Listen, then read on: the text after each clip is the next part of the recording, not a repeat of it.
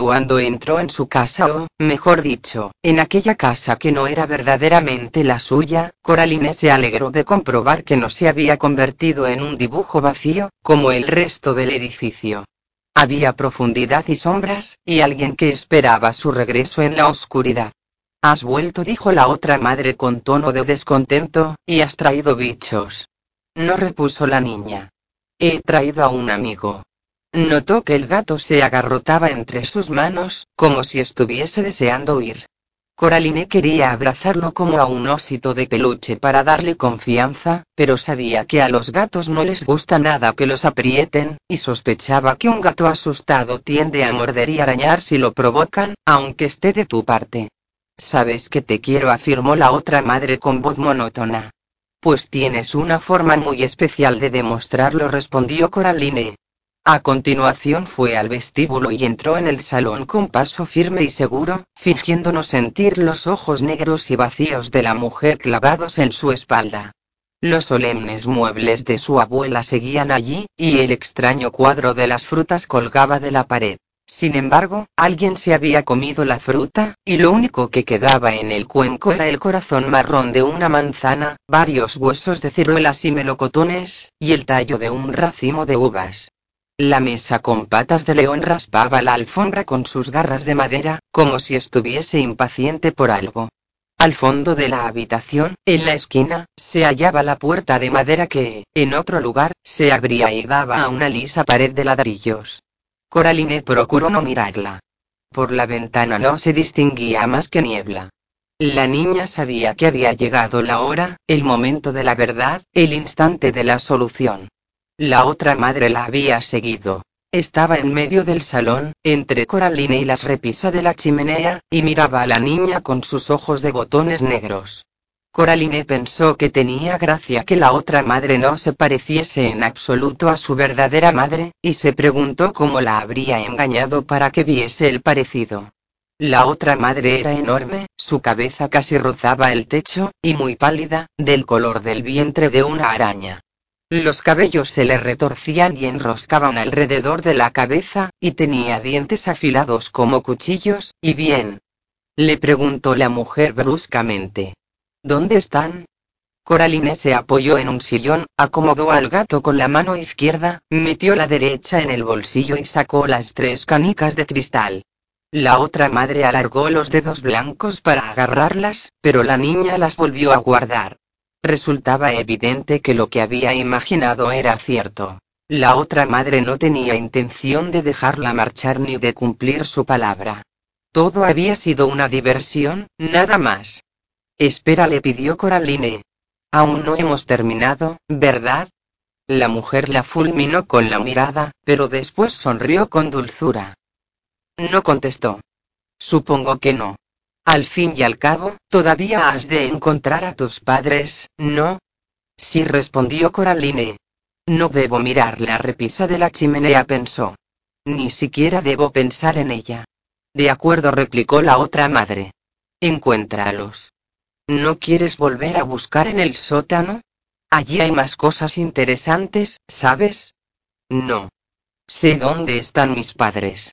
El gato le pesaba en los brazos, así que lo movió hacia adelante, desenganchándose las patas del hombro. ¿Dónde? Es de sentido común. He mirado en todos tus escondrijos. No están en la casa. La otra madre se mantuvo muy quieta, sin hacer el más mínimo gesto y con los labios firmemente apretados. Podría haber pasado por una estatua de cera. Incluso su pelo había dejado de moverse. Así es, continuó Coraline, rodeando al gato estrechamente con las manos. Sé dónde se encuentran. Los has escondido en el pasillo que hay entre las casas, ¿verdad? Están detrás de esa puerta, afirmó, señalando con la cabeza la puerta del rincón. La otra madre continuó inmóvil, aunque un amago de sonrisa se asomó a su rostro. De modo que están ahí, ¿eh? ¿Por qué no abres la puerta? Le preguntó la niña. Ya verás cómo están ahí. Coraline sabía que era su única posibilidad de regresar a casa, pero todo dependía de la necesidad de autocomplacencia de la otra madre de su ansia no solo de ganar, sino de demostrar que había ganado.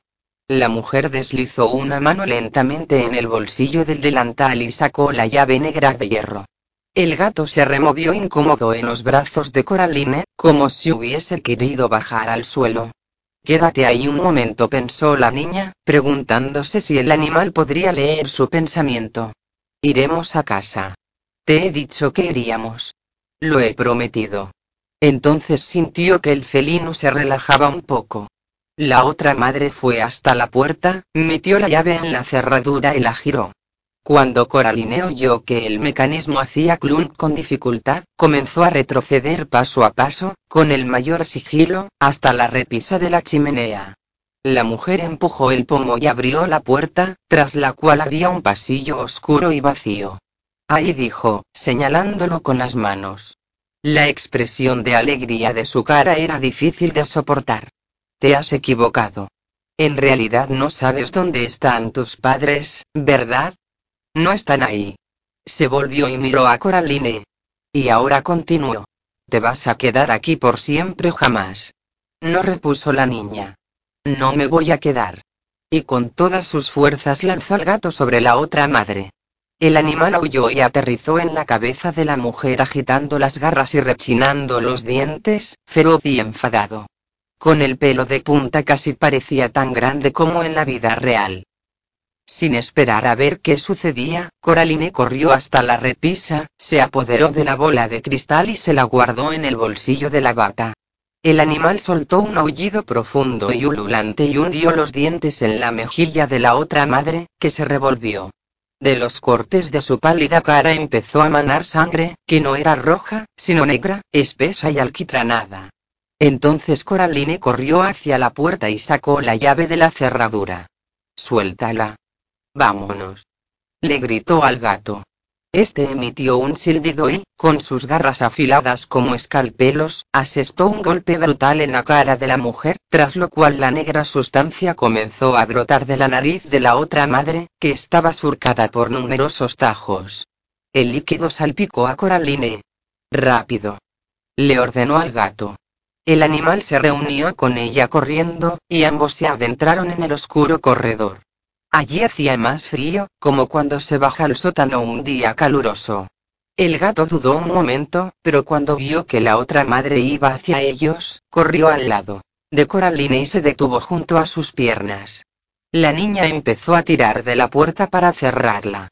Era más pesada de lo que había supuesto, e intentar cerrarla le pareció como intentar cerrar una puerta contra la fuerza del viento. Entonces sintió que algo comenzaba a tirar desde el otro lado. Ciérrate. Rogó con el pensamiento. Luego dijo en voz alta. Venga, por favor. Y notó que la puerta empezaba a moverse y a cerrarse oponiéndose a aquel viento fantasmal. De pronto comprendió que en el pasillo había otras personas. No podía volver la cabeza para mirarlas, pero a pesar de eso sabía quiénes eran. Por favor, ayudadme, les suplicó. Todos juntos. Las otras personas que había allí, tres niños y dos adultos, eran casi inmateriales y no podían tocar la puerta. Pero sus manos rodearon las de ella mientras empujaba el gran pomo de hierro y, de repente, se sintió fuerte. No ceda nunca, señorita. Aguante firme. Aguante firme. Susurró una voz dentro de su cabeza. Empuja, chiquilla, empuja. Murmuró otra. Y después, una voz que sonaba como la de su madre, su propia madre, su verdadera madre, maravillosa, exasperante, provocadora y magnífica, dijo. Bien hecho, Coraline. Y aquello fue suficiente. La puerta comenzó a cerrarse con gran facilidad. No. Gritó desde el otro lado una voz que no sonaba ni remotamente humana. Algo que se coló en el hueco que quedaba entre la puerta y las jambas agarró a Coraline. Esta sacudió la cabeza y se mantuvo a distancia, pero la puerta empezó a abrirse de nuevo. Nos vamos a casa, dijo la niña. Nos vamos. Ayudadme y tras pronunciar esas palabras se escabulló de los dedos que la retenían. Entonces las manos fantasmales la traspasaron y le prestaron la fuerza que había perdido. Hubo un momento de resistencia final, como si algo quedase atrapado en la puerta, pero por fin ésta se cerró de golpe con estrépito. algo cayó al suelo desde un punto situado a la altura de la cabeza de Coraline, y se oyó una especie de porrazo. Vámonos. exclamó el gato. Este no es buen lugar para quedarse. Rápido. La niña giró y empezó a correr lo más rápido posible por el tenebroso corredor, tanteando la pared con una mano para asegurarse de que no tropezaba con algo o de que no daba vueltas en la oscuridad. Había un tramo cuesta arriba que le pareció interminable. Al palpar la pared notó que era cálida y blanda, como si estuviese recubierta de una piel delicada y velluda, y que se movía como si respirase. Coraline apartó la mano. El viento aullaba en la oscuridad.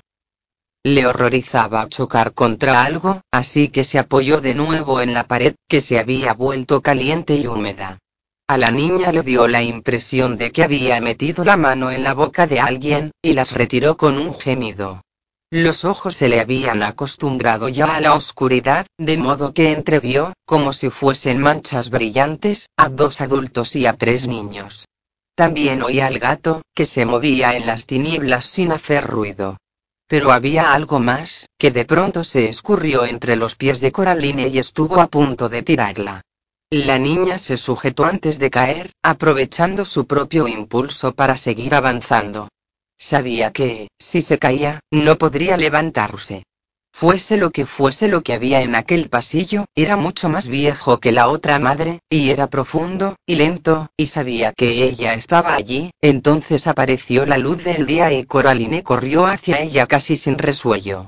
Ya hemos llegado, se dijo para darse ánimos, pero entonces descubrió que los fantasmas se habían ido y que estaba sola. No tenía tiempo para pensar en qué podía haberles sucedido. Tomó aliento, cruzó la puerta tambaleándose y la cerró de golpe con el portazo más ruidoso y gratificante del mundo. Coraline echó la llave y se la guardó en el bolsillo. El gato estaba acurrucado en el rincón más distante de la habitación, con los ojos muy abiertos, enseñando la rosada punta de la lengua. Coraline se acercó a él y se agachó. Lo siento, dijo. Siento haberte lanzado sobre ella, pero era la única forma de distraerla para que nos dejase marchar. Nunca habría cumplido su palabra, ¿verdad? El gato la miró, apoyó la cabeza en su mano y le lamió los dedos con la lengua, que parecía papel de lija. Finalmente, se puso a ronronear. Entonces, ¿somos amigos? Le preguntó Coraline. Se sentó en uno de los incómodos sillones de su abuela, y el gato se arrellanó en su regazo. La luz que entraba por la ventana era la luz del día, la luz real y dorada del atardecer, no un resplandor de niebla blanca. El cielo era azul como el huevo de un petirrojo, y Coraline vio árboles y, más allá, colinas verdes que se fundían en un horizonte de tonos morados y grises. El cielo nunca le había parecido tan cielo, y el mundo jamás había sido tan mundo. Coraline contempló las hojas de los árboles y las luces y sombras que se dibujaban sobre la corteza agrietada del haya que estaba junto a la ventana. Bajó la vista a su regazo y admiró el brillo que la luz del sol arrancaba al pelaje del gato, convirtiendo en oro sus blancos bigotes. Pensó que nunca había visto nada tan fascinante. Y, atrapada en las fascinaciones del mundo, sin darse cuenta se fue retorciendo hasta acurrucarse como un gato en el incómodo sillón de su abuela, y no se percató de que caía en un sopor profundo y desprovisto de sueños.